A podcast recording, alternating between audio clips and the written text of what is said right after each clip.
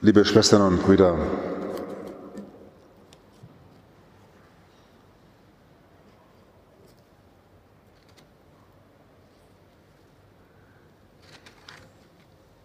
Im Religionsunterricht muss man sich manchmal beschäftigen, oder ich zumindest, unser Rallye-Lehrer wollte das, dass wir uns mit Gottesbeweisen beschäftigen. Also kann man Gottes Beweise irgendwie ernst nehmen. Und einer der Gottesbeweise, der auf Aristoteles zurückgeht, geht dann etwas kurz auf fast so, alles ist in Bewegung.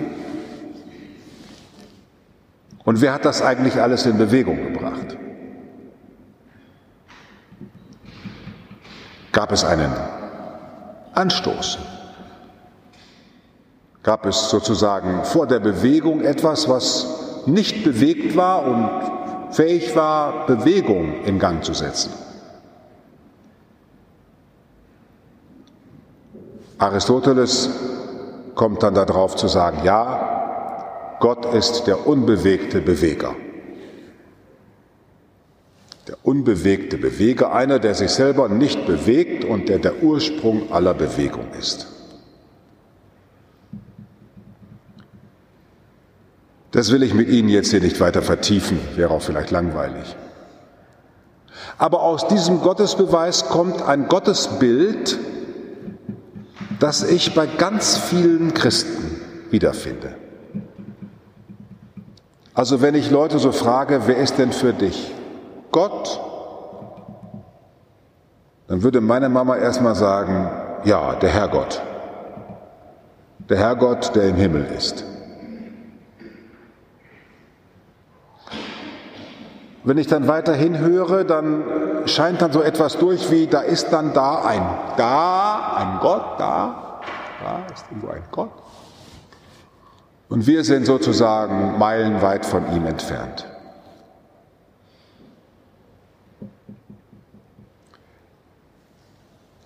So wie eine Art Klotz,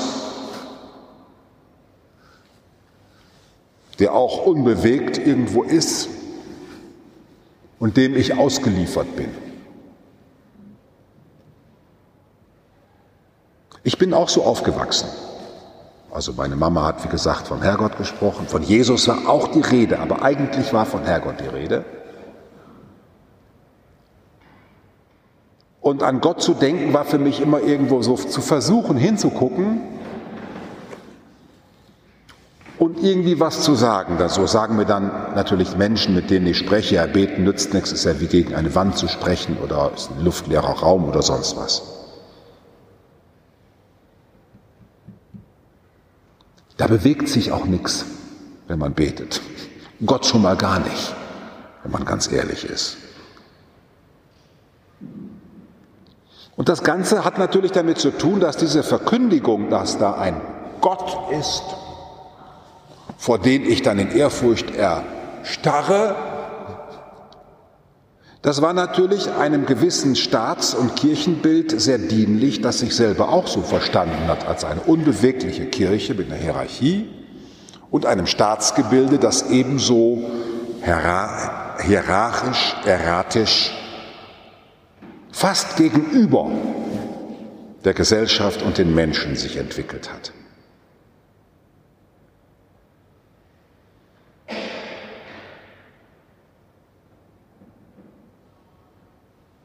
Ich musste lernen, und Gott sei Dank hat das bei mir ziemlich früh angefangen, mit 16 ungefähr, dass der Glaube, den die Christen vertreten haben von Anfang an, ein Glaube war, der von den Juden herkommend zutiefst mit Bewegung zu tun hat. Ich habe dann gelernt, die Evangelien so zu lesen, dass Jesus einer war, der, wenn man das mal zusammenfassen will, was er so getan hat, dass er die Menschen buchstäblich bewegt hat. Also der nicht gesagt hat, kommt mal alle her, hier ist ein großes Gebäude, da kommt mal alle hin und setzt euch dahin. Kommt zur Ruhe, das gibt es auch bei ihm, aber das ist nicht sein Hauptthema, sondern mit Jesus in Bewegung, in Begegnung zu kommen, heißt, er bringt in Bewegung. Bei uns in der Kirche haben wir da den Altar, wie Maria zu Elisabeth geht, die Begegnung von Maria, der schwangeren Maria mit der Elisabeth. Maria macht sich auf den Weg und geht zu ihrer Tante Elisabeth. Schon im Mutterschoß bringt Jesus in Bewegung. Das Kind hüpfte, hüpfte im Leib. Jesus bringt in Bewegung. Ein anderes Wort für Bewegung ist, und das ist ja mein Predigtthema heute, wir machen ja Osterpredigten, man könnte das ganze Evangelium so lesen, dass Jesus zum Tanzen auffordert. Sie wissen noch, ja Sie vielleicht, weiß ich nicht, also als ich beim Tanzkurs war, da war natürlich meistens immer so Herrenwahl, die Männer durften sich dann die Frauen aussuchen. Aber manchmal war auch so, manchmal immerhin, wir hatten schon moderne Tanzlehrer, dann haben wir da gesessen und gewartet, ob ein Mädchen kommt und zum Tanzen mich auffordert. So ein 15-Jähriger, der dann da sitzt und denkt, hm, kommt eine oder kommt keine. Und von daher kann ich das gut nachempfinden, dass ich ja sozusagen nicht von mir aus tanze, sondern dass ich zum Tanzen eingeladen werde meine Schwerkraft erhebe und in einen Rhythmus geführt werde. Die griechisch-orthodoxen Ikonen der griechisch-orthodoxen Kirche, wir waren ja mit Liebfrauen mal unterwegs in Bulgarien und haben uns das da auch angeschaut, vor Ort, in vielfältiger Variation zeigen sie Jesus, der als Tänzer aus dem Grab heraustanzt und die Verstorbenen mit sich reißt, der den Tod in Bewegung bringt.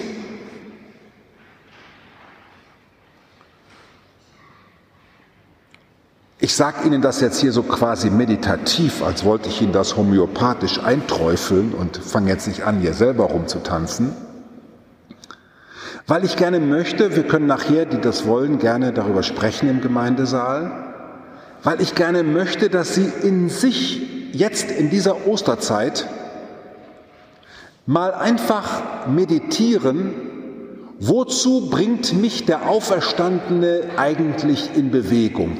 Wie bewegt er mich? Oder bin ich es, der ihn gerne bewegen will zu dem, was ich gerne von ihm hätte? Wozu bewegt er mich? Es ist interessant in der deutschen Sprache, Gott sei Dank, ich liebe ja die Sprache, ist in dem Wort bewegen das Wort Weg drin. Und es ist wirklich interessant, dass das Johannesevangelium, wo wir gerade eine riesenlange Ostergeschichte rausgehört haben, auf den Punkt bringt, dass Jesus sagt, ich bin, und zwar in dieser Reihenfolge, der Weg, die Wahrheit und das Leben. In dieser Reihenfolge. Ich bin der Weg die Wahrheit und das Leben. Ich bin die Bewegung, weil ich aus einer Bewegung komme. Die Christen verkünden ja eben nicht den einen Gott, der unbewegt im Himmel herumsitzt und sich langweilt, sondern sie verkünden den dreifaltigen Gott, den Vater, den Sohn und den Geist und verstehen ihn als einen in sich bewegten Gott, der unterwegs ist zu seiner Schöpfung und der die Schöpfung einlädt, zurückzukommen in seinen Tanzsaal. Die Liebfrauenkirche ist so ein Tanzschuppen, ist ein göttlicher Tanzsaal, in dem unsere Seele eingeladen wird, da wo sie tot ist und wo sie nicht an Zukunft glaubt, da wo sie von der Sünde gefangen ist, da wo sie keine Hoffnung mehr hat, wo man angesichts der Nachrichten denkt, ja gibt es überhaupt noch irgendwas zu hoffen in dieser Welt. Wir kommen sozusagen als erschlaffte und am Boden liegenden Menschen in diesen Tanzsaal und lassen uns von der Gegenwart des Auferstandenen Beine machen. Du hast mein Klagen in Tanzen verwandelt, singt der Psalmist. Du hast mir das Trauergewand ausgezogen und mich mit Freude umgürtet. So singt der Auferstandene, der aus dem Grab fährt. Die frühen Kirchenväter legen dem Auferstandenen diesen Psalm in den Mund. Du hast mein Trauergewand ausgezogen und mich mit Freude umgürtet, mein Klagen in Tanzen verwandelt. Du hast mich in Bewegung gebracht. Das ist Gnade. Darum ist die Kirche anders als alle geistigen und sonstigen Trainingsmethoden, wo Leute versuchen, sich irgendwie spirituell aufzuheizen oder eine Methode zu finden, wie man lebendig bleiben kann oder irgendwelche Mittel schlucken oder was weiß ich machen. So sagen Christen, nein, du kannst dich nicht eben selber in Bewegung bringen, du bist ein in Bewegung gebrachter. Und es wird Zeit, dass du das anerkennst. Du hast dich weder selbst geschaffen und dich hinorganisiert in diese Welt, noch hast du den Menschen, den du liebst, dir selber vorher ausgedacht. Der ist dir über den Weg gelaufen. Und der hat dich in Bewegung gebracht. Auf Wege, die du freiwillig nicht gegangen wärest, wenn du nur um dich weiter gekreist hättest. Die Liebfrauenkirche, wie alle Kirchen, verstehen sich als ein Tanzsaal, in dem wir die Gegenwart des lebendigen Gottes preisen und in dem wir bekennen, dass der nicht aufhört, uns einzuladen. Wenn Sie Zeit haben und auf dem Smartphone oder in der Bibel oder was immer Sie wollen, dieses Johannesevangelium noch mal lesen, jetzt Johannes 21, und mal überlegen, dass Jesus als Tanzmeister durch diese Zeilen geht. Und werden Sie sehen, wie der da tanzend durch die Szenerie geht und immer neue Leute wieder in Bewegung bringt. Wenn Sie ins Ballett gehen, ich gehe gerne ins Ballett, dann ist das ja immer wieder neu eine Kunst, die versucht, die Schwerkraft zu überwinden und dann zu einer neuen Formation zu kommen. Und das genau ist unsere christliche Hoffnung, dass wenn wir mit einem Bein im Himmel stehen durch die Taufe, dass wir dann von diesem Tanzsaal des Himmels in die Erde hinein denken und auch dort etwas in Bewegung bringen. Wir sollen sozusagen ansteckend sein mit unserem Tanzen, weil wir andere Bewegungen machen, weil wir einen anderen Tanzmeister haben weil wir in der Formation des Evangeliums unterwegs sind. Dies sage ich Ihnen hier, liebe Schwestern und Brüder, heute Abend ganz bewusst als Minderbruder, als franziskanischer Bruder, denn der heilige Franziskus hat genau vor 800 Jahren einen Mönchtum gegründet, dessen Wesen es ist, unterwegs zu sein. Eben nicht mehr die mönchische Abtei, in der man eine dicke Mauer hat, sondern die Brüder, die unterwegs sind und sich trauen in die Häuser der Menschen und die keine Berührungsängste haben, weil sie Tänzer sind. Mit leichtem Gepäck, in Armut, nichts in der Hand. Darum bin ich gerne Kapuziner, weil ich gerne tanze weil ich auch gerne durcheinander bringe, stimmt. Mal ab und zu gucke, wie denn die Welt so tanzt und dann zu sagen, nee, so herum nicht, wir versuchen es mal anders.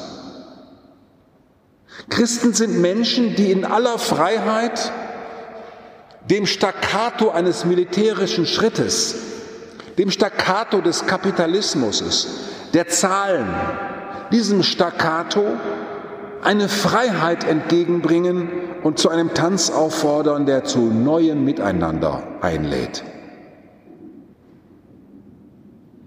Lasst uns miteinander in dieser österlichen Zeit voller Freude im dreifaltigen Gott uns neu zurechtfinden. Und ich lade Sie herzlich ein, dass Sie, wenn Sie das Kreuzzeichen machen, das ist ja unser Dreifaltigkeitssymbol, dass Sie dann so einfach mit der Hand über Ihren Leib tanzen und dass Sie dann Ihre Seele ein bisschen anschnipsen lassen und dass sie von dem, was verkrustet ist und was, sie, was einfach sich nicht mehr bewegen will, dass sie das alles in diese göttliche Bewegung hineinhalten.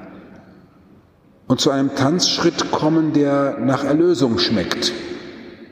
Zu einem Auftritt, der manchen vielleicht zum Staunen bringt, der sie vorher anders gekannt hat, weil sie plötzlich tanzen in der Nachfolge des Vortänzers.